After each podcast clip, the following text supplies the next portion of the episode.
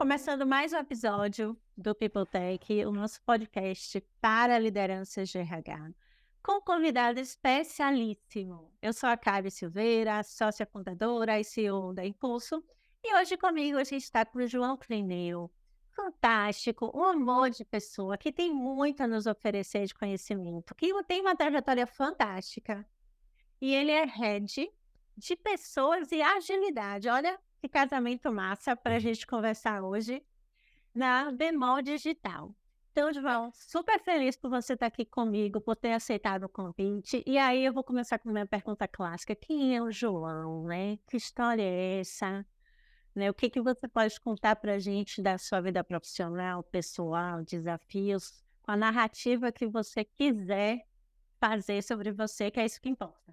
Legal, cara. Primeiro, obrigado pelo convite. É uma satisfação enorme poder estar participando do podcast, tocando essa ideia. E participar do podcast também foi uma das coisas que eu mais gosto de fazer, que é compartilhar eu também. conhecimento. compartilhar conhecimento é espírito colaborativo que eu acredito que de fato movem as coisas, tá? Bom, como você mesmo disse, me chamo João Clineu. Hoje eu estou como head de pessoas e agilidade da Bemol Digital, é, mas tenho uma carreira toda de engenharia de software. Então, eu sou um engenheiro que veio parar em pessoas ao longo dessa, desses 13, quase 14 anos de carreira, entendendo que são para pessoas e pelas pessoas que a gente faz as coisas. Então, são elas que movem, são elas que tracionam, elas são o núcleo da ideação, da inovação e do direcionamento de, de um grande bom negócio. E o João, a, além, além disso, ele é comunidade, eu gosto de estar nas comunidades compartilhando conhecimento, sou professor, de uma, especialização de testes ágeis aqui no Brasil, lá em, lá em Recife especificamente, no, na Universidade de César. Então, a área de qualidade de software é a minha área base dentro da engenharia de software. Sou palestrante nos eventos da comunidade no Brasil. Fundei uma comunidade lá em Roraima, no topo do Brasilzinho ali, no, lá em Boa Vista, comunidade de desenvolvimento de software. É, ela foi, eu sou um dos cofundadores dela.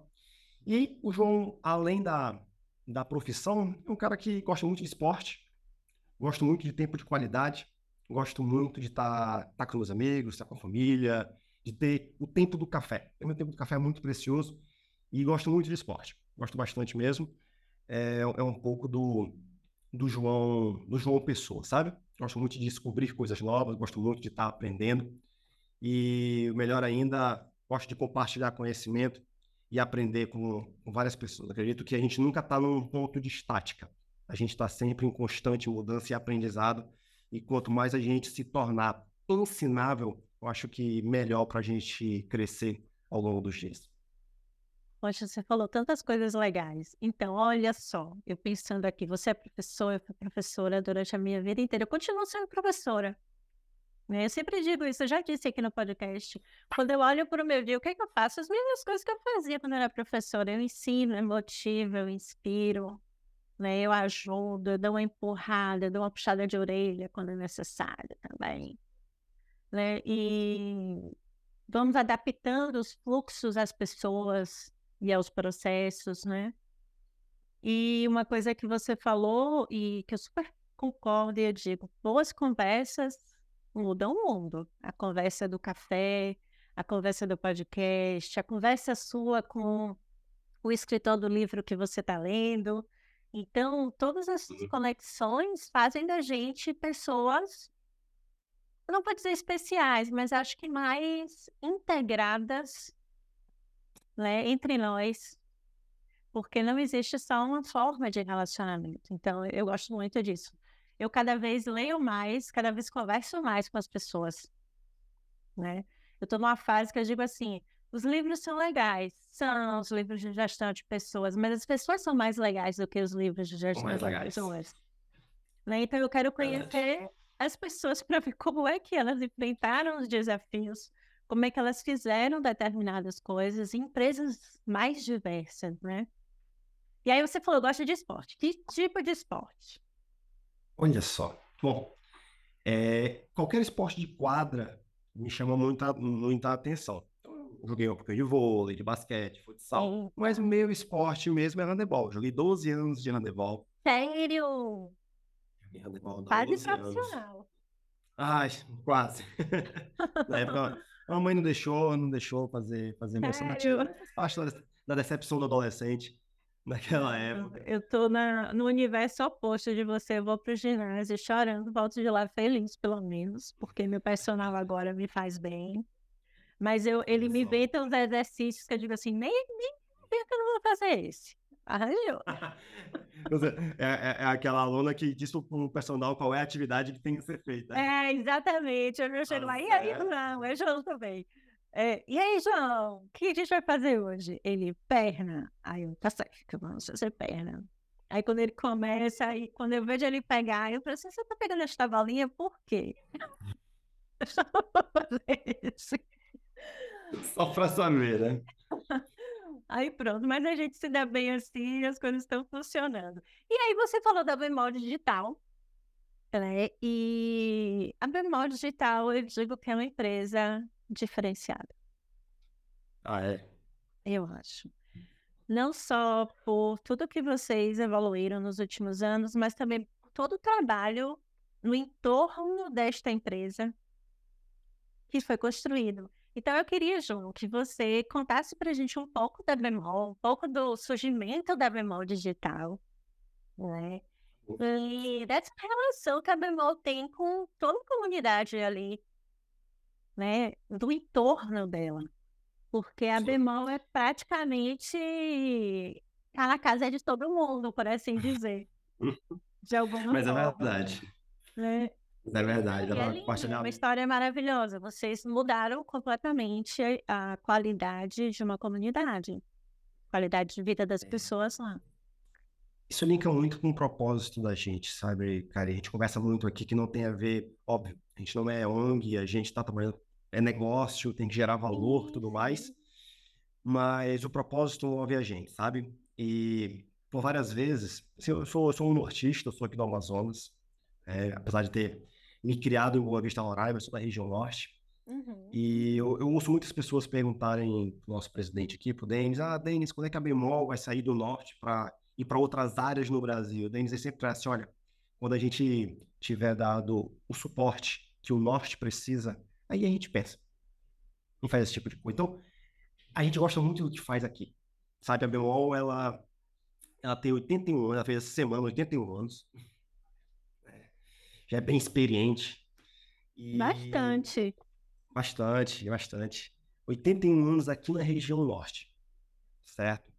É, ela era conhecida como uma grande varejista. Eu costumo dizer que hoje a gente não é só varejo.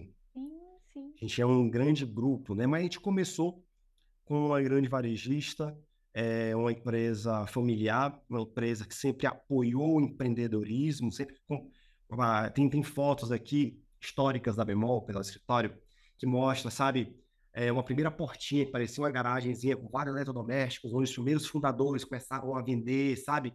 Então, assim, a história, para mim, é, para mim, é uma cena, para mim, é clássica. É... Quando, logo quando eu entrei na Bemol, logo quando eu entrei na Bemol, eu cheguei a, a fazer entrevista com uma das fundadoras, é, uma das, da, das pessoas da família, e era incrível, assim. Ela já é uma senhora e ela contava as histórias de quando eles vieram.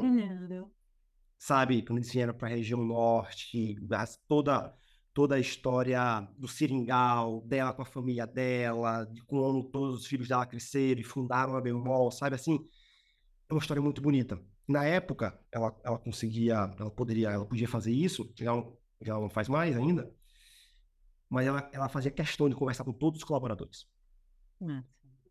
Sabe? Era, era, era muito legal. Era muito legal e a gente percebe esse espírito na cultura da Bemol. Então, a Bemol é uma varejista de 81 anos. Eu costumo dizer que hoje é um grande grupo. Que hoje a gente não só é varejo de geladeira, vamos dizer assim, de eletro, de linha branca, mas hoje nós somos farmácia, nós somos supermercado, nós somos padaria, nós somos financeiro, nós temos uma conta digital, nós temos uma fazenda de energia solar, por exemplo. Mas tudo isso com um único propósito que é fazer parte do dia a dia da vida do nortista. Então, a gente começou podendo ter os eletroportáteis, eletromóveis dentro da, da casa das pessoas. Hoje a gente faz parte da vida financeira, faz parte da saúde, faz parte da alimentação. É, a última agora a gente faz parte da mobilidade das pessoas, para ter uma ideia. A gente Não lembro se cheguei a te comentar, mas a gente agora tem um ônibus não, na cidade. Não. Isso eu não estava sabendo.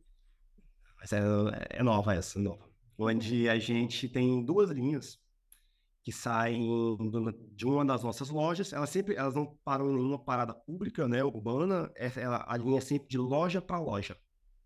E aí tem os horários e os clientes da gente podem utilizar esse meio de transporte, é um micro-ondas com ar-condicionado, todo direitinho. E eles não pagam. Que massa. Basta eles serem clientes nossos. E eles, para quem mora nas regiões próximas às lojas, por exemplo, essas duas lojas, consegue ter esse tipo de, esse tipo de acesso, sabe? É, e a gente, nesses 81 anos, tem tentado mudar a história da região norte, gerando oportunidade, gerando acesso. Tanto que a gente tem uma iniciativa, por exemplo, de levar a internet para o interior do Amazonas. A gente tem interiores, às vezes é.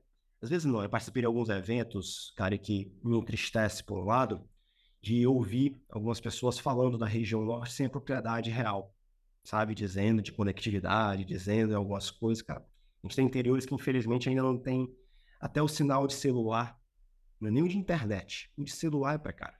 Então a gente começou com algumas iniciativas, óbvio que beneficia o negócio, sim, mas que gera acesso às pessoas. A gente tem internet em todas as lojas. A gente tem nos interiores do Amazonas gente que vai estudar nas nossas lojas porque lá tem internet, por exemplo. Então tem alguns interiores que não tem loja, só tem algum ponto de compra, por exemplo, de entrega, mas nas praças da cidade a gente colocou internet, por exemplo. Então assim, todo esse ecossistema gira em torno de um propósito, que é olhar para o nortista, gerar acesso, gerar crédito de fato. Muitas pessoas, assim, cara, tem histórias de visitas de lojas que eu já fui pelo interior do Amazonas, por exemplo, e poder ver algumas pessoas falando, João, quando eu comecei a empreender aqui na minha cidade, a Bemol foi o primeiro lugar que confiou crédito a mim. Nem o banco me confiava. E hoje eu sou o que sou aqui na região porque eu comecei com a Bemol me dando um valor no crediário, que confiou em mim. Caramba, sabe? Isso move e movimenta a gente acordar todos os dias e querer fazer o que a gente faz, sabe? Não. E a Bemol Digital, é... a Bemol sempre teve área de tecnologia, uhum. mas sempre olhou para inovação, sempre foi muito tecnológico, sempre teve à frente do seu tempo. Mas quando a gente olhou para esse movimento acelerado do mercado no varejo no Brasil, se pensou, cara, a gente precisa acelerar também tecnologia. A gente entende aqui que tecnologia não é um fim, ela é um meio onde as pessoas vão poder executar melhor aquilo que já fazem muito bem. Sabe?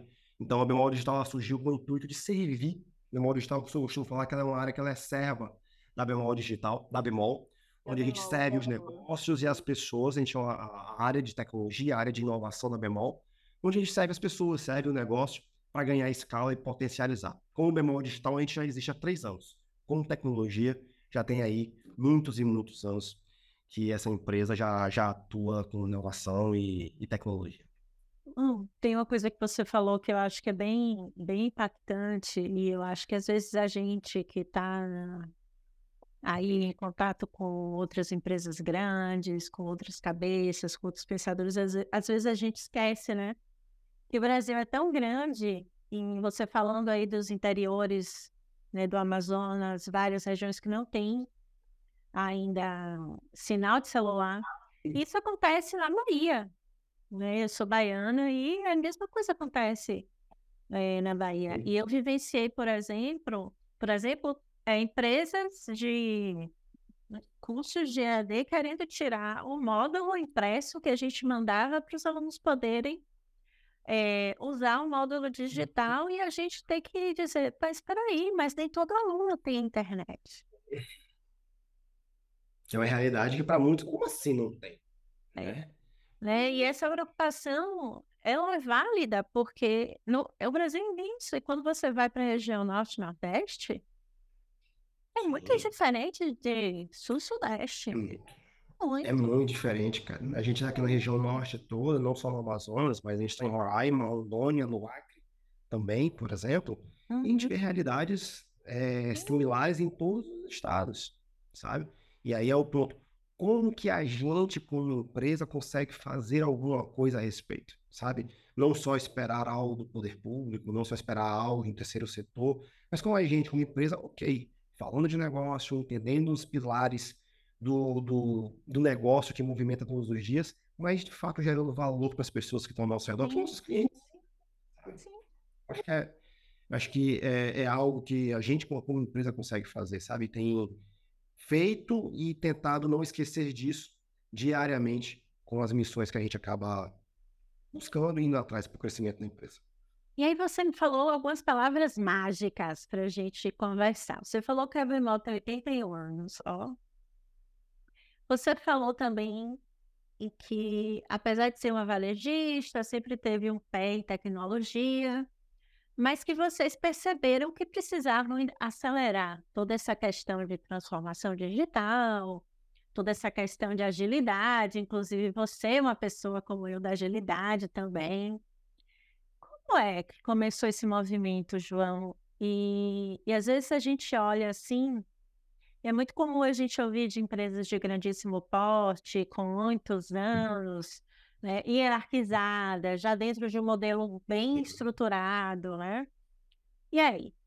Ai, não dá para fazer agilidade, não dá para fazer isso, não dá para fazer desenvolvimento ágil, não dá para pensar ágil, não dá para fazer transformação digital.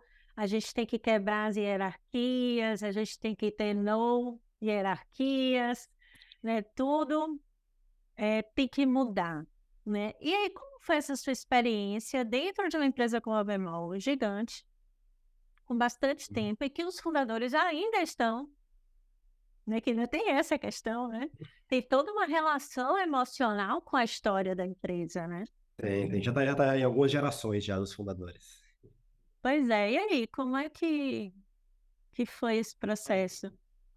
Ou está sendo, né? Porque é interminável. Está sendo, exato, está sendo. Né? Alguém vai comentar que essa transformação ela é cíclica, ela é constante, né? Sim, sim. É que essa transformação, ela, ela ah, chegou ao fim, tem alguma coisa errada. Mas uma coisa não que... tem só nada, não chega ao fim, essa é a verdade. Exato. Precisamos entender isso. Exato, a gente está em constante que, é, crescimento, né? Então, assim, tem uma coisa que eu confesso, eu olho o Brasil todo, cara, e na bemol, não é que tenha sido menos, esteja sendo menos difícil, tá? Sim. Mas o pilar de pessoas, ele é muito forte na bemol. Ele tá, ele, pra ter ideia, a gente tem nosso mapa estratégico, é pingado em várias áreas da empresa, e pessoas é uma diretriz da organização. Então, quando a gente fala de transformação digital, e a gente pega até grandes autores é, da área, pessoas é o pilar disso. Então, quando a gente fala de área, estruturas horizontais, por exemplo, a gente olhou aqui, olha, lá no começo se pensou, olha, tem que ser tudo horizontal. Mas horizontalidade não é de qualquer jeito. E aí se pensou no negócio, não, eu já ouvi coisas do tipo, não, bota as pessoas ali no meio de um problema que elas vão sair do outro lado, as pessoas têm capacidade para isso. Ok, as pessoas têm capacidade para isso, mas a que preço? A que custo? E aí, ao longo dos anos, a gente foi sentindo, falei, cara, peraí, horizontalidade não tem a ver com estrutura. Horizontalidade é postura. Isso é uma frase que eu costumo usar bastante porque é, eu conheço diversas empresas com perfil horizontal, mas para falar com o diretor, eu tenho que passar por um secretário, com a secretária. Eu não consigo agenda. Eu tenho o telefone do meu diretor no meu celular. Sim. Ligo para ele, ele me atende. Ah, João, porque tu é head? Não. Tem colaboradores meus que. João, vou, vou mandar uma mensagem para França. Manda. E ele responde. Sabe? O presidente da empresa fica sentado junto com as pessoas. Ele não, ele não fica na sala dele. Vai lá não fica. E ficou Isso mesmo. Pessoal, acho que a gente já tem que, a gente tem que usar mais de uma postura que a Bemol já tem. E aí foi quando eu trouxe uma visão de agilidade, onde aí deve estar acompanhando muito, tem se passado pelo Brasil, de uma agilidade que não tem a ver com facilitação de cerimônia. Sim, sim. De uma agilidade, eu comecei a resgatar manifesto, comecei a, a resgatar princípios, onde, pessoal, agilidade tem a ver com valor, tem a ver com você reduzir desperdício e evitar retrabalho e maximizar o valor da entrega. Se construiu uma agilidade no Brasil onde o agilista, aí me perdoa pelo, pelo meu francês, mas o, o, o, o, o agilista virou, virou estagiário de algum gestor, ou ele virou é, é, mediador de conflito, de reunião. Falei, gente, não, não, isso não é, não é essência da agilidade. E aí, que eu comecei a montar o time de agilidade, a gente começou a falar, pessoal, tanto que eu comecei a entrevistar alguns agilistas, é, eu falava muito assim, pessoal, é o seguinte, na entrevista, tá, Karen? Eu não preciso de consultor. Quem tiver o perfil de, olha, apontar a direção, obrigado, tudo bem, não é a pessoa que eu preciso. Eu preciso de alguém que meta a mão na massa, suje a mão de graxa, vá para a operação. Ah, eu sou um cara estratégico. Não existe estratégia nenhuma que funcione sem uma operação bem azeitada, sem a engrenagem funcionando. O relógio é muito lindo, se as engrenagens não estiverem funcionando, Perfeito. não vai funcionar. Então, quando eu comecei a time de agilidade, foi justamente nesse aspecto. Pessoal, valor. Se o time não estiver produtivo, se o time não estiver entendendo o que está entregando, que o commit do código dele vai impactar o cliente, e aí uma coisa que eu sou apaixonado na Bemol, é porque o nosso cliente ele, é, ele dá um feedback muito constante. Ai, que Primeiro, ótimo. Isso é maravilhoso. Duas coisas que eu me impressionei na minha vida quando eu entrei na Bemol. Primeiro, ah, a gente vai fazer uma pesquisa para saber a aula do cliente. Eu fiquei assim, já um pouco cético, porque a gente manda a pesquisa, duas pessoas respondem, e quando respondem, a gente tem que pagar alguém. Dá um agrado. Aí, Sim. não vem, eu preciso, não engaja. A memória manda um SMS. Dá 30 minutos depois, tem 200 respostas. Ai, foi fantástico. É, não, o cliente está dizendo que poderia ser melhor se fosse tal maneira. Eu falei, gente, mas o cliente colabora. Ele é super engajado com uma marca. Eu falei, gente, aquilo me virou uma chave. E a segunda chave foi porque o nosso escritório central, ele tá debaixo da, ele tá em cima da loja. De uma das lojas da gente, da matriz aqui no centro. Uhum. Subimos alguma coisa para produção. É incrível como se for algo que, ah, quebrou algo que estava funcionando, cara. Já aparece. Tem a Josi do Service Desk. João, fulano, Paulo, Rafael, não sei quem parou o caixa, parou tal coisa, a gente não tá conseguindo fazer empréstimo. É um negócio, é pulsante, cara. Eu falei assim, isso é agilidade. Se eu não estiver entregando valor e quem tá pulsando não tá sentindo, eu tô aqui só facilitando cerimônia. E aí não é, não, não vai. E aí foi quando a gente começou a virar algumas chaves, a entender que horizontalidade é postura e não estrutura, não se negligenciar que tem que ter uma estrutura, tem que ter um plano de carreira, tem que ter visibilidade e transparência. Tem que ter regras, processos.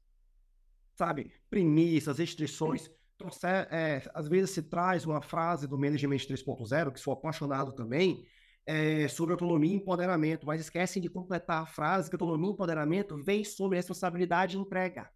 Isso, perfeito. E a gente também, a pessoa só se sente com autonomia se ela souber até onde ela pode ir. Ela pode ir, transparecer, transparecer as coisas. Ninguém toma decisão.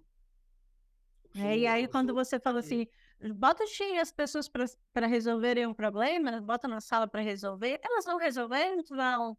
Não. Vão levar quanto tempo para resolver? Será que vão levar mais tempo do que deveria? Será que enquanto elas estão lá tentando resolver, o cliente não já se aborreceu né, o suficiente para cancelar o contrato? Né, porque a gente não criou uma estrutura né, de alguém tem que puxar para si para ajudar as pessoas a tomarem decisão. Tem que ter uma liderança, aí... nem que seja situacional no momento é, de crise. Tem que ter, as pessoas precisam de referência. Precisa. Elas precisam de referência. Isso é histórico, isso é da, da vida do ser humano. E não é cargo. É postura, não, como você falou. Postura. É postura, sabe? É referência. Às vezes eu costumo brincar que, é, às vezes, vários pares meus veem assim: João, teu time te deu feedback, teu time te puxou a orelha. Quase todo dia, inclusive. Perfeito. Isso! A gente está aqui para isso. E eu prefiro que eles sejam assim. E eu prefiro que eles façam isso. Que eles me digam, João, tu tá olhando pra uma direção que não tá fazendo sentido. Eu vou olhar, peraí, pô, não tá fazendo sentido.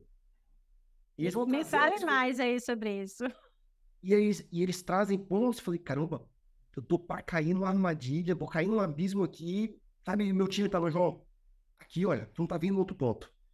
Faz todo sentido. Então, esse é resultado de autonomia de verdade. Sim, sim. É confiança, é, né? É confiança, sabe? Porque quem faz é eles, não sou eu. Sim. Eu costumo falar que o holofote é para eles, o médico é deles, o reconhecimento é... Eu sou só um facilitador na jornada. Sabe? Eu não posso ser a pessoa que coloca trava. Perfeito. Muito pelo contrário, eu tenho que tirar elas. E aí é eu, é eu vestindo já como agilista, ser a pessoa que vai tirar os impedimentos da organização para eles. Então, se eu não vivo o que eu prego, por exemplo, é, é, fica distante. E isso quando tu olha a bemol digital. Quando tu olha a bemol como um todo, é, a gente entrou num processo de transformação digital, cara, onde o próprio, o próprio CEO da gente, o presidente, os editores, entenderam a necessidade disso. Então, a gente fez muitos, muitos experimentos três anos atrás. A gente é, iniciou novos negócios, fechou novos negócios, o que faz parte do ciclo. Sabe? Entendeu que agora a gente tem que mais é, manter e robustecer aquilo que a gente criou de novo para fortalecer o ecossistema, para a gente ter liberdade para experimentar novamente.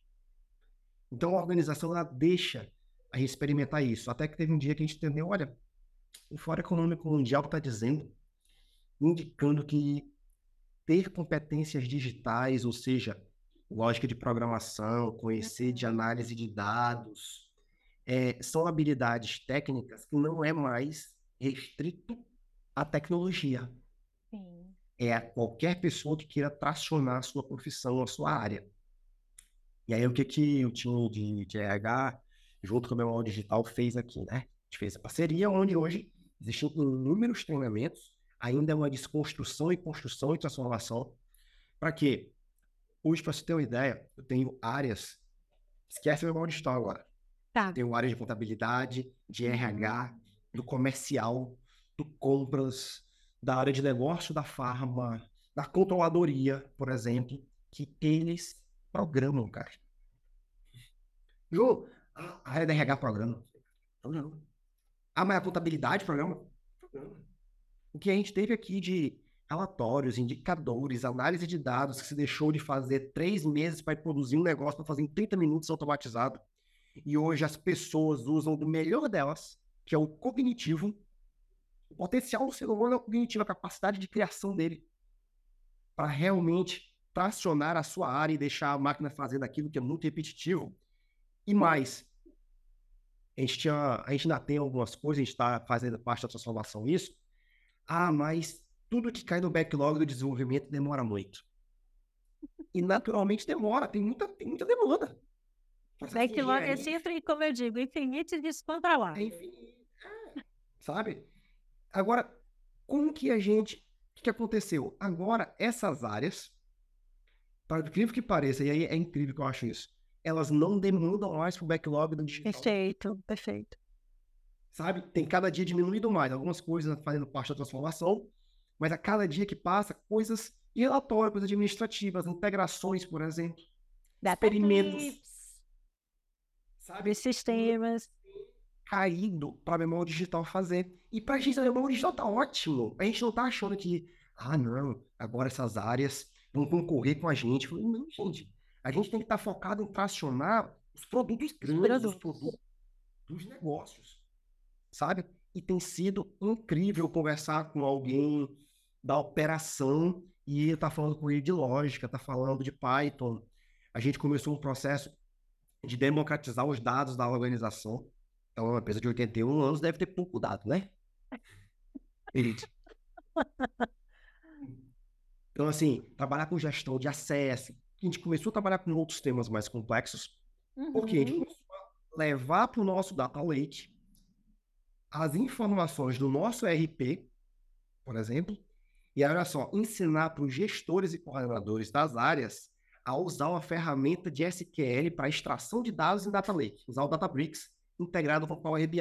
Agora, tu imagina um gerente de loja programando em Databricks com Power BI. É um negócio que para mim é surreal. Aqui na Impulso, a gente foi, a gente fez um caminho bem semelhante, né? A gente tem um time interno de, uhum. de tecnologia e eu sempre digo, é um luxo, né? Ter um time interno, né? Todo mundo pede tudo para o time de tecnologia. Sim. Então, e aí a gente começou a trabalhar as, nas outras áreas com ferramentas low code, pequenas integrações. Também. E aí o, o time de tecnologia passou a ser um time consultivo, de certa forma, para essas áreas e diminuiu bastante as demandas. Né? Então, hoje o time foca muito mais nos produtos do que nas coisinhas. É, ah, quero fazer um dashboard, quero fazer um extrair uhum. dados, eu quero um data clip para gerar uns gráficos tal. Todas Exato. essas coisas. Quero usar Zapier com Slack, papapam, com planilha. Tranquilo. Para se vira em todos os times. Não, aí. É... Isso é de RPA, de low code, Power Apps, as áreas desenvolvendo. O RH desenvolveu agora um, um, Power Appzinho é, para fazer avaliação funcional das lojas, por exemplo. Uhum. Eles desenvolveram, fantástico. Pois sabe? É. Então, assim, isso tem sido um processo que a gente tem vivido e tem feito muito sentido, sabe? A gente tem conseguido. É, tem uma frase que usam aqui bastante que é fazer mais com o mesmo. Muitas empresas, quando falam de, de desse tipo de inovação, já pensam logo em reduções ou coisa parecida. E a gente aqui não, sabe?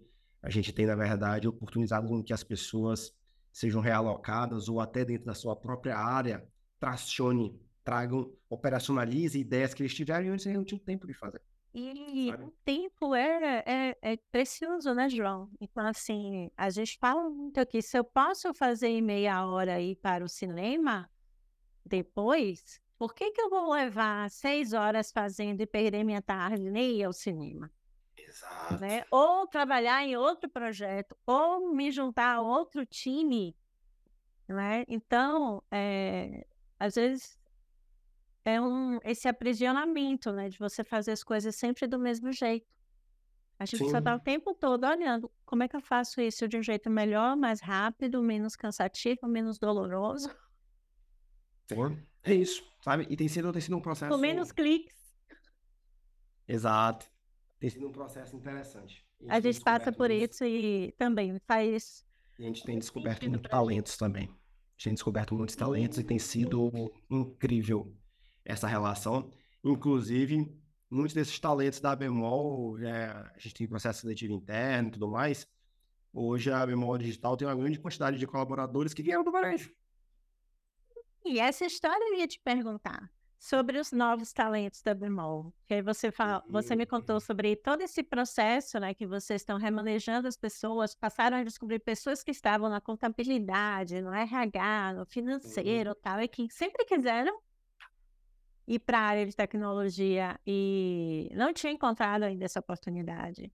Mas você me falou também é, no trabalho de um programa de talentos em outras lojas também da Bemol, em outras áreas, e que vocês foram identificando pessoas e até formando essas pessoas ao longo do tempo. Então, eu queria que você me contasse um pouquinho sobre essa, esse programa porque eu acho que a gente está num movimento muito forte, né? Das pessoas se redescobrirem em idades diferentes, textos diferentes, né? E as empresas precisam estar prontas para entender, pô, a cara quer mudar de área, e aí, como é que a gente vai fazer isso? O João quer mudar de área, ele quer fazer uma coisa completamente diferente. Pô, mas ele é um baita de um profissional. A gente não quer perder, vamos ter que sentar aqui junto com o João e pensar. Né? As, as, empresas precisam estar cada vez mais abertas porque a gente está em dócil. Eu brinco que a gente está cada vez mais a gente está em dócil. Eu fiz uma mudança de 40 de carreira perto dos 40 e eu já fico uhum. pensando agora o que, que eu quero fazer pelos próximos anos. Eu estou toda hora pensando, então, o que, que eu quero fazer, então? Diferente. Né? Eu acordo todos os dias pensando nisso, né? E, e eu, eu brinco assim, cada vez mais a gente vai encontrando pessoas indóceis que vão querendo aprender coisas completamente novas e às vezes até recomeçar. Olha, foi, foi um processo e tem sido ainda muito, muito agradável, tá? Muito interessante, porque a gente. Onde é que se parou esse gatilho, né? Foi na época aquela maluquice do mercado de tecnologia de contratar gente, todo mundo. Era, era quase uma canibalização, todo mundo tirando gente das empresas, e, sabe? Um eu brincava que era jogo de rouba-monte. Tira daqui, bota aqui, tira daqui, bota para lá. E, e, o profissional vai ficando cada vez mais caro. Exato. E foi isso que a gente Sabe? passou. Isso. E aí, problema de gestão do conhecimento, faltava a identidade com a marca, com a cultura, ficava três meses, um ano embora. É que... Calma, gente, vamos lá. A gente aí, na época, a gente expandiu o remoto, estava aprendendo cultura remota, sabe, uhum. tudo isso. Então, como é que tu engaja, como é que tu engaja alguém lá de São Paulo a entender a cultura do Amazonas e ter a mesma, o mesmo sentimento que a gente tem. Então, diante de tudo isso, a gente olhou, rapaz, logo, logo quando eu assumi a BD, fiquei assim, eu acho que a gente tem que parar de ir atrás do, dos superastros e começar a acreditar nos novos talentos. E aí a gente olhou novos talentos em dois prismas. Um, interno, dentro da Bemol, com toda essa transformação, toda essa digitalização, começou-se a surgir talentos onde digitais, uhum. onde para mim a minha a minha é, o gap que eu teria era de sinal técnico para essa pessoa, no máximo, porque o mais difícil que era conhecer das regras da Bemol, essa pessoa já tinha. Então a gente começou a fazer oportunização com o processo seletivo interno. Assim, o ganho é absurdo, sabe? E a gente coloca no planejamento do projeto o de aprendizado da pessoa. E tudo certo, sabe? E um outro foi quando a gente olhou formação de talento. Porque aí foi engraçado, porque a gente tinha na época cinco pessoas que elas eram, já, já tinham uns três, quatro anos de casa, elas eram formadas no interior do Amazonas. Tem uma tá. cidade aqui chamada Itacoatiara, que lá tem Universidade Federal, Estadual e Instituto Federal. E aí, eles são formados de lá e trabalhavam na Bemol. E um, na época da pandemia, um deles, inclusive, voltou para lá uhum. e continuou trabalhando de lá. E aí, pós-pandemia, ele não voltou mais, decidiu ficar por lá. Aí a gente ficou aqui pensando, rapaz, se tem. Se. Se tem um, cinco... deve ter mais. Tem mais, mas se formaram cinco e tá com a gente, e tem três instituições de ensino grande lá, é possível não ter a formando. E aí a gente foi lá, fez uma palestra tudo mais, e aí a gente construiu, em cima da loja, um laboratório da memória digital, onde a gente começou um programa de formação de talentos, onde a gente dá uma bolsa de estágio. Uhum. Esse estagiário fica com a gente passando por um período de formação de soft skill, hard skill, e aí ele emerge para dentro de um dos times e passa dentro de um dos porra, tocando coisas dentro dos nossos projetos mesmo. Vão para lá, sabe? Ao longo desse processo de formação, eles têm aulas com mentores da agência, é a gente mesmo que dá aula para eles, e eles são formados nas tecnologias da Bemol por exemplo. Legal. O que a gente tinha, para mim, uma das grandes interrogações era é, aí quem a gente contratava falava: não, o SAP é uma tecnologia velha. O Delphi é uma tecnologia velha. Fala, gente, o Delphi está aqui na loja há mais de 40 anos, vendendo milhões por dia. não, fala um negócio desse. Entendeu? Olha, gente, e aí quando você pensa, meu Deus, será que estão pensando em mudar, migrar o sistema? Esse sistema de Delta ah, para outra coisa. Gente. Vamos fazer isso. Sabe? Não, investir um esforço, milhões num negócio que. Aí, mais uma vez, o valor é tão pequeno, sabe? E aí a gente, a gente colocou essas emendas dentro desse programa de formação uhum. com pessoas novas da faculdade onde eles passam pela formação, pela experiência de fato dentro dos times, e os times eles têm um acompanhamento mensal, os times no final do programa de estágio dão um feedback a respeito deles, e a gente gera, eu separo as nossas vagas de trainee e de júnior, por exemplo, uhum. para que a gente tenha orçamento para que eles sejam contratados no final do ano, por exemplo. Então, ele é um, é um ano que... de programa. Muito bom. Entendeu? Então, ele é um programa que ele vai desde a oportunização ao ensino e empregabilidade. O que, me, o que, que me angustiava? De várias empresas da época que eu era aluno, chegava para mim e falava, não, se inscreva nas nossas vagas. E eu me inscrevia e não ia. Sabe? Falei, não, eu quero fechar esse ciclo. Empregabilidade, por exemplo. E aí, no ano passado a gente fez uma turma com seis, nós contratamos os seis. Esse ano a gente conseguiu tirar a NPS dos times que receberam eles como contratados. E eles falaram, olha, esses meninos eles são diferentes eles vêm com um gás diferente. Sabe? Eles vêm com uma vontade diferente. E, e esse ano a gente está com uma turma agora com 20 lá. Hoje nós temos 10 contratados CLTs lá no interior do Amazonas, em Taquatiara, com mais 20 estagiários num laboratório em cima da loja. E, e o fato de ter sido na loja é estratégico, porque a gente quer comunicar que tecnologia e negócio tem que andar junto. Sim. Não é aquele negócio de, não, eu sou de tecnologia, eu quero ficar aqui no meu mundinho só programando e não falo com ninguém do, do, do meu cliente, do meu negócio. Não, você tem que conhecer o negócio. E é isso que a gente quer comunicar com esse laboratório lá em cima. E aí, para gente que aí, tem, aí volta para a questão do propósito, né? Não é só um programa de estágio. Não é só algo que me ajuda é, e me ajudou e continua me ajudando numa redução de turnover, onde meu turnover era 38% e hoje ele é 1%. Eu ia te perguntar isso, era a minha próxima pergunta. Mas ó, antes do turnover, eu quero te perguntar uma coisa. É, eu, eu achei brilhante e tudo se encaixa, a sua fala sobre as pessoas e tudo está nas pessoas de como a gente comunica, como a gente integra, Sim. como a gente engaja. Porque, assim, uma das grandes dificuldades é, da gente trazer júniores para times de tecnologia é que muitas vezes o time de tecnologia, ele não não é que ele não queira receber aquele profissional júnior, ou trainee, ou estagiário.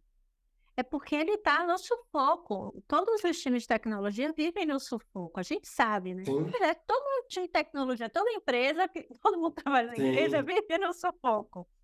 Sempre a gente tem muito mais coisas para fazer do que a gente tem tempo né? e, e, mãos para fazer. Então a gente está todo dia acordando e decidindo o que, é que a gente vai fazer hoje Aí mata um item do backlog, chegam dois. É sempre assim. E aí, eu achei muito legal essa sua parte de eu queria que você aprofundasse um pouco mais. É o que, se você trabalhou os times, seus times de tecnologia, para que eles uhum. recebessem essas pessoas de forma tão integrada que fizesse funcionar, porque eu acho que é um grande desafio das empresas. Porque nem sempre o sênior quer sentar e segurar na mão do iniciante. Sim. Fala assim: vem cá, meu amor, que a gente vai fazer assim. Uhum. Abre aí, pesquise assim, vamos entender o que, que precisa ser feito, né? Uhum. E, e muitas vezes a pessoa fica perdida. Ela passa a não gerar valor para o time, uhum. porque ela não teve o suporte, né? E aí gera todo um ciclo vicioso. Ela acaba sendo muito mais um, uma demanda pesada para o time do que alguém que está gerando algum tipo de valor. E aí você me contou que vocês conseguiram né, sair, inclusive, com uhum. avaliações muito legais. Essas pessoas foram contratadas. O que, que você tem de dica aí para as empresas que estão aí fazendo esses programas e que caem nesse problema? Porque é um problema que acontece em todos os times de tecnologia. Não estou pronto para ter um júnior aqui. Né? Muitas empresas Esse... querem contratar, mas não querem júniores. Sim. Esse problema a gente ainda tem, tá? Sim. Porque cada, cada time tem um nível de maturidade diferente, claro. Mas a gente aos pouquinhos tem, tem, tem ajustado. Realmente isso acontece e vai existir em toda a organização. Tem, ah, com a gente não acontece. A gente acontece também. É, a questão é que a gente trabalhou em três, tem trabalhado em três camadas, tá, Karen? uma na camada de liderança. Então, assim, a gente tem chegado com gestores e com os líderes, com os heads e até com os donos das demandas, com os stakeholders, e fala, olha, pessoal, a, a, a conta não fecha. A matemática não fecha. Eu tenho uma curva de aprendizado. Eu vou te entregar, tá? E aí o que a gente começou a ajustar? Esse alinhamento de expectativa. Sabe? A questão é que existe uma indisposição da área técnica, muitas vezes, de dizer um não para a área de negócio. Ui, já passei por isso com o meu time de tecnologia. Que eu tive Sabe? que ir lá por eles e dizer o não. Sabe? E fala assim, gente, vocês podem dizer não. E às vezes esse não não é não, não vou fazer. É não, olha, eu não vou entregar hoje, mas daqui um mês eu vou entregar. É, eu não posso fazer agora. Ou então, Karen, me diga o que, que você quer tirar do seu backlog para a gente encaixar isso com urgência. Então, a primeira coisa que a gente está fazendo é é, e todos os agilistas estão ajustando isso uhum. junto com os times, sabe? É tentando ajudar a transparecer essa gestão de expectativa e priorização uhum. sobre a área de negócio e as entregas precisam ser feitas. Segunda coisa que a gente tem feito é deixar claro e transparente que o nosso sênior, o nosso lead e o nosso manager, por exemplo, principalmente quem tem o cargo, quem tem a, a, posição de lead e de manager, eles têm uma obrigação pela posição deles de cuidar de pessoas. Perfeito. Ah, eu sou um manager e não gosto de gente. Não existe. É, eu também não consigo entender isso. E aí, e aí, por isso que a gente, inclusive, criou dentro do nosso plano de carreira uma divisão de gestão, liderança e especialista. Que eu respeito. Claro. Tem gente que não. Tem gente que quer seguir uma carreira de especialista. Perfeito. Tem, também não concordo com esse negócio. Ah, não. Para eu crescer na carreira, eu, eu, eu sou obrigado a virar gerente. Cara, quantas empresas estragam um excelente especialista porque eu sou um gerente? Sabe? Então, assim. Ou estragou todo um time porque colocou o especialista como uma liderança que não estava preparada para. Exato. Então, assim, foi outra coisa que a gente deixou claro. Entendeu? Perfeito, ah, não, eu quero seguir uma carreira de gerente, eu quero ter o título de manager. E aí, outro ponto que a gente começou a falar aqui. Você ter o título de manager e o título de especialista é a mesma coisa, tá? Eles são pares. Não tem assim, ah, o gerente, ele, por ele ser gerente, ganha mais como especialista. Não existe. Nossa carreira, até a, remuneração é a mesma, tá, cara? A questão é que são atribuições diferentes. Entende? É, são atribuições diferentes. Na época, eu vou abrir uma aspa, na época que eu olhar, eu, eu olho muito para o time de engenharia também, o pessoal de qualidade falava, não, João, eu quero ir para a área de produto. Eu falei, por quê? Ah, porque a área de produto ganha mais. Eu falei, aonde? Aqui na Belmont, não. São áreas diferentes. Tem produto, tem engenharia, tem qualidade, tem agilidade. Todos eles têm um topo. As faixas salariais são as mesmas para todos. Entende? O, o design júnior é o mesmo de um dev júnior, de um QA júnior, de um agilista júnior, de um PO júnior. São áreas, atribuições diferentes. Atribuições diferentes. Massa. Então, mas quem tem um chapéu de liderança, ele precisa entender que este papel precisa cuidar de pessoas. Precisa desenvolver pessoas, né? É o nosso papel. Qual é o legado Exato. que a gente vai deixar? Não tem como ser líder sem deixar um legado. Exato. E a gente a deixar isso claro. Né? E o terceiro aspecto que a gente fez foi é, comecei a mostrar para muitos desenvolvedores, pessoal, é o seguinte, vocês tem, tem um monte de bugzinho, de chamado de cliente que tem que ser resolvido na hora, vocês não gostam de fazer. É chato, tira o foco de você do código, não é? É, eu sei que é. Mas para este Júnior, para esse trainee, para ele é tudo novidade, olha que bacana. Ensina ele. Deixa ele começar primeiro. São coisas de baixa complexidade. Ele resolve uma falhazinha, atende o chamado do cliente, entrega valor, vai aprendendo a lidar no dia a dia do time. E olha que bacana. Vai te tirar, vai te desafogar um negócio que tu gosta de fazer. Olha que bacana, que legal. E o pessoal falou, putz, verdade. E aí todos eles entraram nessa pegada, sabe? Pegar aqui um ali para corrigir no quadro, tem um chamado aqui do cliente. Quem vai ganhando segurança do código, vai ganhando segurança do projeto, até o ponto que ele vai começar a pegar um requisito para desenvolver todo. Entende? Então, a gente trabalha, tem trabalhado ainda nesses três, nesses três pilares, sabe?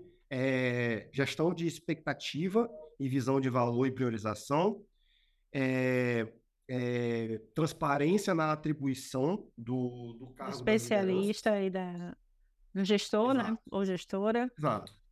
E é, a parte de delegação de demanda na, na, parte operacional com os times, por exemplo.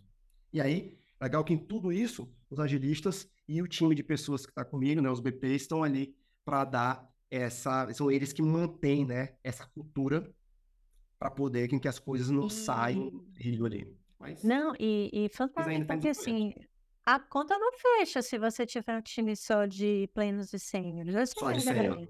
Para nenhum produto. Não sai. Não, não, não fecha. O produto não sobrevive. Então, eu achei fantástico. E fantástico também toda a ideia, né? De conectar com a universidade, conectar com a loja, criar um laboratório. Tem sido muito legal. Sido uma experiência Ai, muito legal. Bom. Fiquei muito, muito, muito, aí... feliz. E aí eu quero que você fale do turnover. O que, é que você fez para baixar esse turnover que eu sabia que não era de 1%, era bem mais alto, e aí foi baixando. O que, que você fez? Claro que várias dessas coisas que você contou já se encaixam como ações, né? De que acabam engajando as pessoas, deixando elas felizes, se envolvendo, por exemplo, no desenvolvimento de novas pessoas. E aí, com certeza, Sim. elas vão ficando né? Mais na, na bemol. Mas aí, o centro era digno de Oscar. são, são ações contínuas, tá, cara? E a gente não parou. Ainda tem muita coisa que precisa ser feita. Como eu te falei, a BD ela surgiu sem nenhum tipo de estrutura, né? Aí naquele horizontalismo que eu te comentei. Uhum. E, e aí, o programa de. Essa parte de retenção de talento, o programa de formação de talentos e o processo seletivo interno foi uma das coisas que contribuiu muito. Tá? Sim, sim. A outra coisa, a construção de um plano de carreira, de um plano de jornada e a exposição deles. Tá? A comunicação disso. As pessoas precisam ter acesso a essas coisas.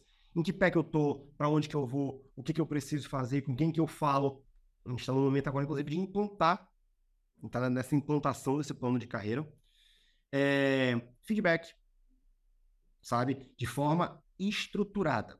Claro. Então, hoje a gente está no momento agora, a gente adquiriu uma ferramenta, por exemplo, e as pessoas vão ter os seus feedbacks estruturadinhos, acompanhados, para fazer o one-on-one, ao invés de ser só aquele feedback de agenda de reunião, ah, fiz feedback com o meu colaborador, mas não tem uma estrutura, não tem um plano de ação, não tem um PDI, não tem um negócio, sabe?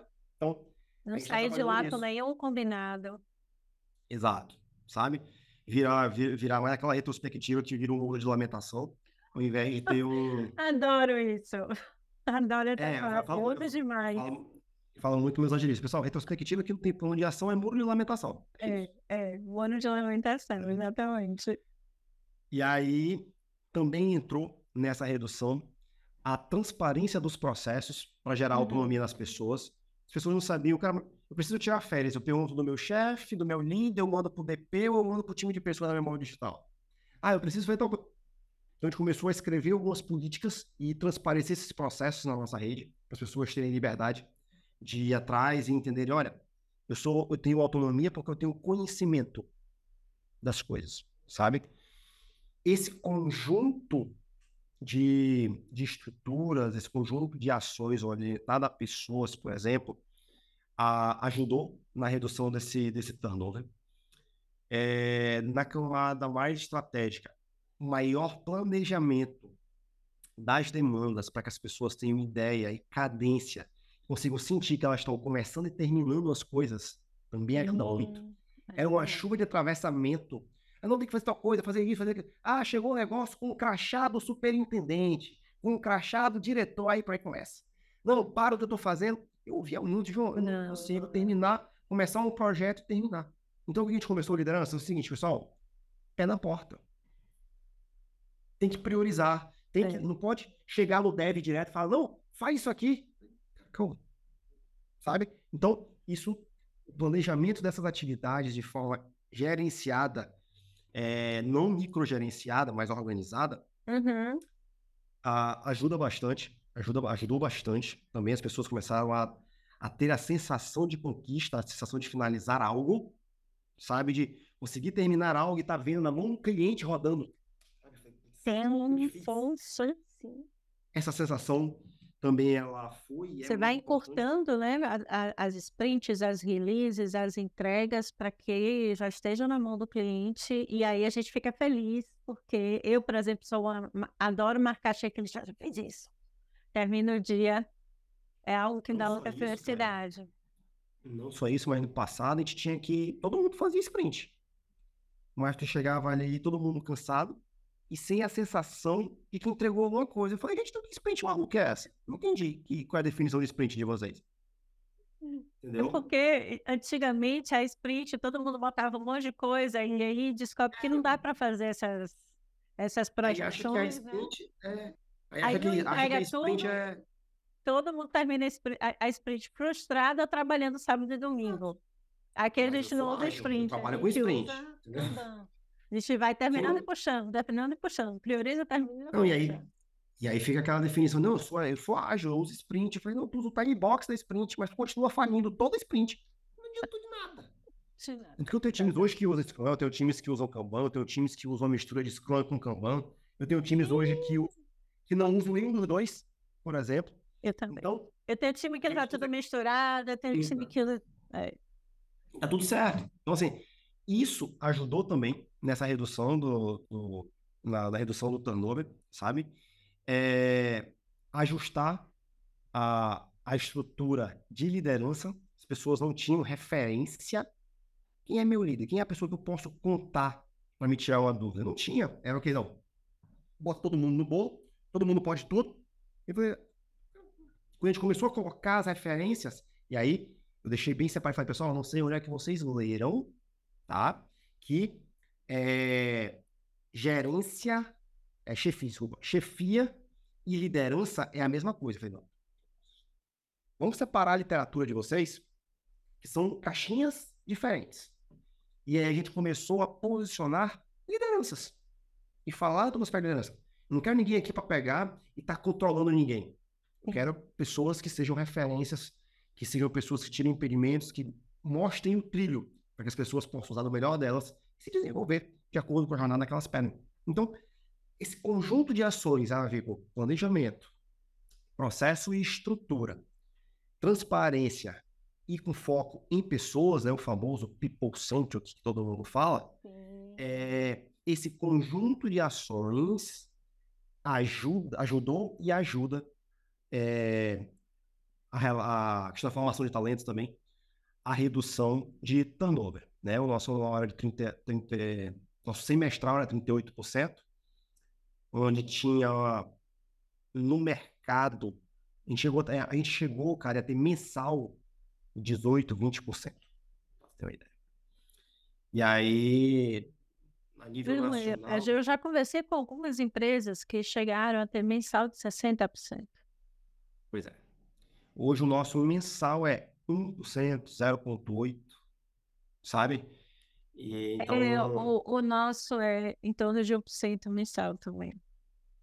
Então, assim, pra gente é, é, A gente fica muito feliz de ver essas coisas acontecendo, as pessoas querendo ficar, as pessoas se identificando com a marca, e o que eu gosto mais ainda é que a gente tem uma boa fatia espalhada pelo Brasil que se empatizaram e vestiram a camisa bemol até sem nunca ter vindo no Amazonas. Oh. Então a gente focou muito nessa cultura remota também. A gente vê muitos, muitas empresas voltando para o presencial ou o híbrido, e a gente não. A gente está 100% remoto.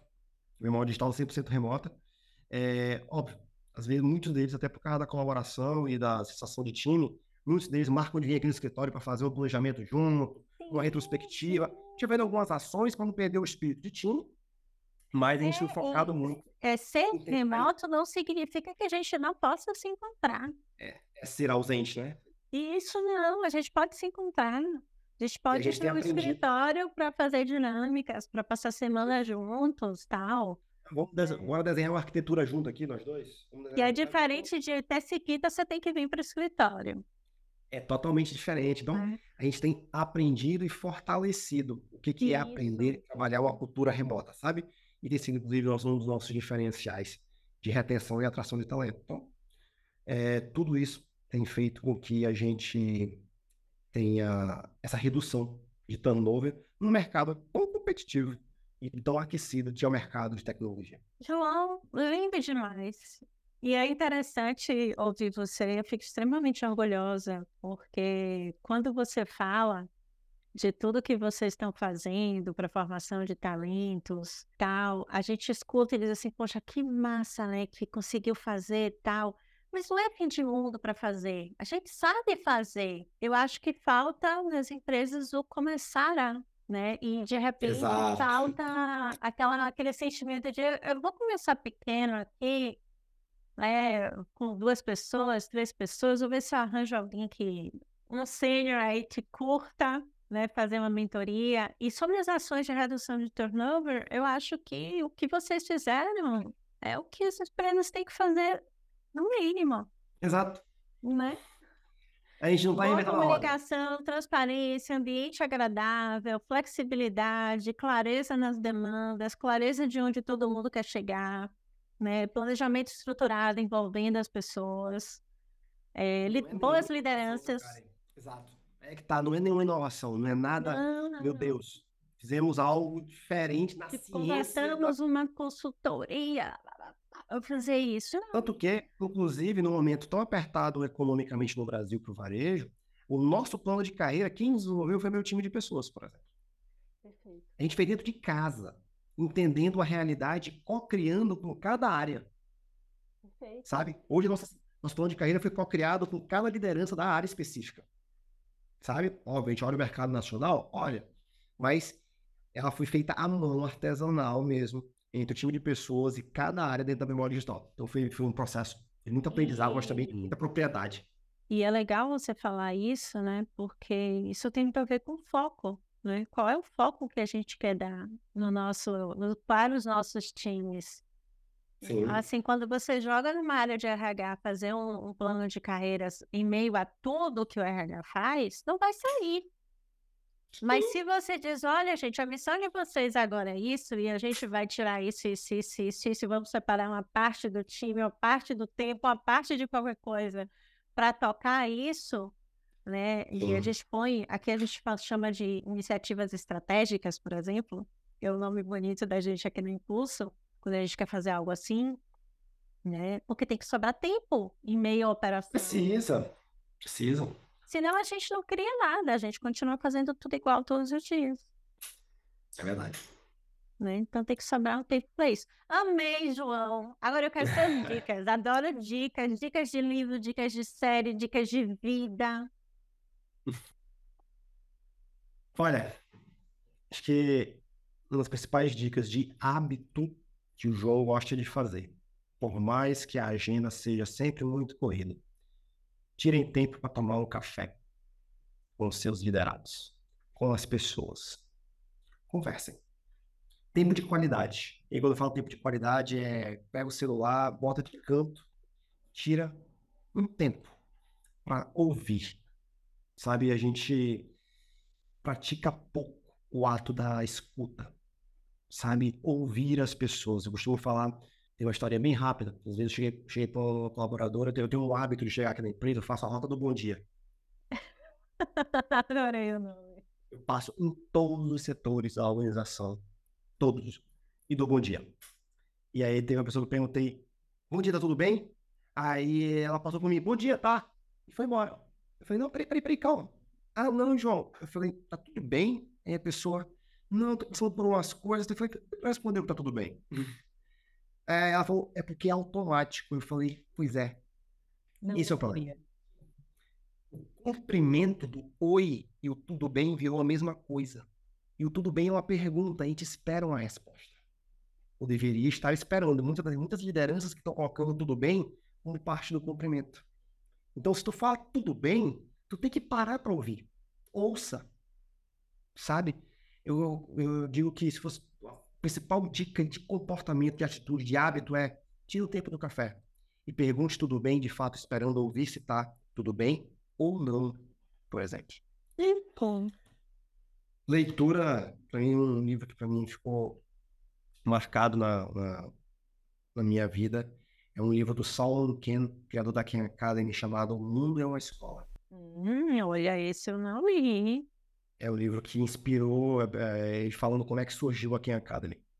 Ah. E é baseado nesse livro que muito tem na minha metodologia de ensino também, que tem a ver com você usar o cognitivo do aluno, usar explorar o cognitivo deles. Nós, professores, nós somos mentores. A gente está ali para facilitar a informação, principalmente no mundo de hoje. Hoje é muito difícil achar uma coisa que o YouTube ou o chat GBT não ensine.